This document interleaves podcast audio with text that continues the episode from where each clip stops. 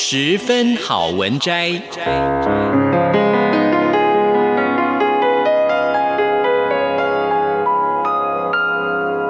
十分钟的心灵补给站。无论是快乐还是悲伤，不管是白天或是黑夜，阅读一篇好文章，也许只要短短十分钟，却能在你的心头低回，往复不已。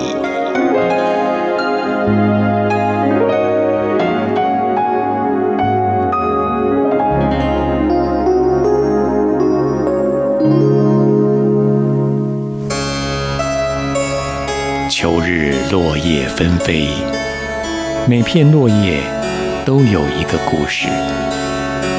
满山遍野的金黄，如此灿烂辉煌的景色，却只能让我想起夏日的灿烂。光与热一去不复返，这是严冬之前短暂的温柔，多么令人费解的温柔，翻来覆去。凝结在空气里的细微骚动，无法释怀。这就是忧郁的气味吗？秋光，每一颗粒子迅速在空气中穿梭，像是在寻找什么？是水汽的影响吗？叶子慢了。草原慢了，溪水也慢了，带着淡淡的气息。秋水蔓延着眼前的一切，来到你的脚边。于是我穿上了久违的木屐，敲着闪耀的白色光芒的红砖道。感觉到的是乍现的陌生又熟稔的况味，那些散发着无法形容的泥巴味，冲击着我的嗅觉，而那些嗡嗡作响的苍蝇，甚至急痛了我的视觉，在朦胧之间，把我推回了那些干涩、惨绿、暗淡的时光。那时候的日子，布满了窟窿。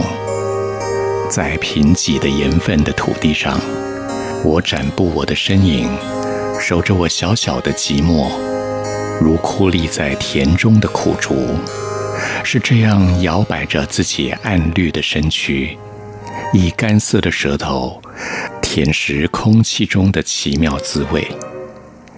那是为了排遣寂寞，我会一溜烟地溜到别的房舍。我想逃离这永无止境的窟窿，在秋后冬日的大雨，一切都发出了腐臭的气味，似乎连昆虫都陶醉在一种单调而凄然的死亡韵律。那时节，雨不断地下着灰蒙蒙的幕帘，叮叮咚咚，让人们的心里。也如响应般的奏起苍然的诗歌，人们唱着悲怆的永恒之歌，在时光的流动里，过去的辉煌或不辉煌，早已被风远驰而去。那雨中所演奏的旋律，也只能在人们的记忆里远扬了，而人们也只能东飘西荡，在他乡外里的奔波当中。忘怀了在雨中绽放的腐臭味。如今，声音未哑，发须未白，就要远离他乡，走在外国的红砖道上，看着披躺在路边两侧的尸体，闪耀着奇异的光芒。而不远处嗡嗡叫响的昆虫，就像雷击一般。蓦然忆起那些嗅着腐臭味的过去时光，而只能沉吟思索着：这些昆虫为何能够忍受这样的环境？所以人们需要柴火，而柴堆却越来越少，已经没有堆柴火的地方了。柴堆的失落，也连锁地失落了许多令人怀念的东西，例如那氤氲而美丽的传说，以及亲切有味的故事。这些新生代的小孩子是无法在露天的竞技场上蹦蹦跳跳、翻跟斗，是无法躺在柴堆上看着苍穹的白云片片，也无法与两三知己。躺在那儿天南地北的谈心，让四肢完全的松开，让官能全面的开放，反刍这云影天光中流窜的大气。在这寒冬的日子，也无法晒到暖烘烘的太阳，或是与自己的亲人在柴堆边相互取暖，或是看着老人家稀里呼噜地吸着烟。在烟缕袅袅当中，为小孩陈述一些陈年相传的乡下传奇。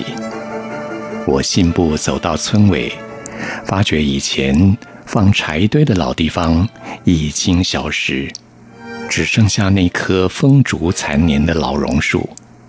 它早已失去青葱，凋敝不堪，而它干枯的枝桠还强硬着指着天空。做着无言的控诉，我的眼眶热热的，心里犹如刀割。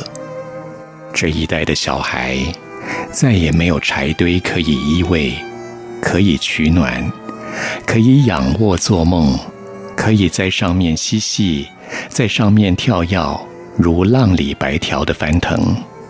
而人们再也不能燃起让人眯着眼睛的火堆，虚着嘴吹风养火。听着柴喃喃自语，述说不平凡的身世，或是让飞舞的火舌轰着我们驼红的脸颊，在炮火的冲击中，我们是如此的失落，永远的失落。以上为您播讲的是《冬季末日》第四章，谢谢聆听。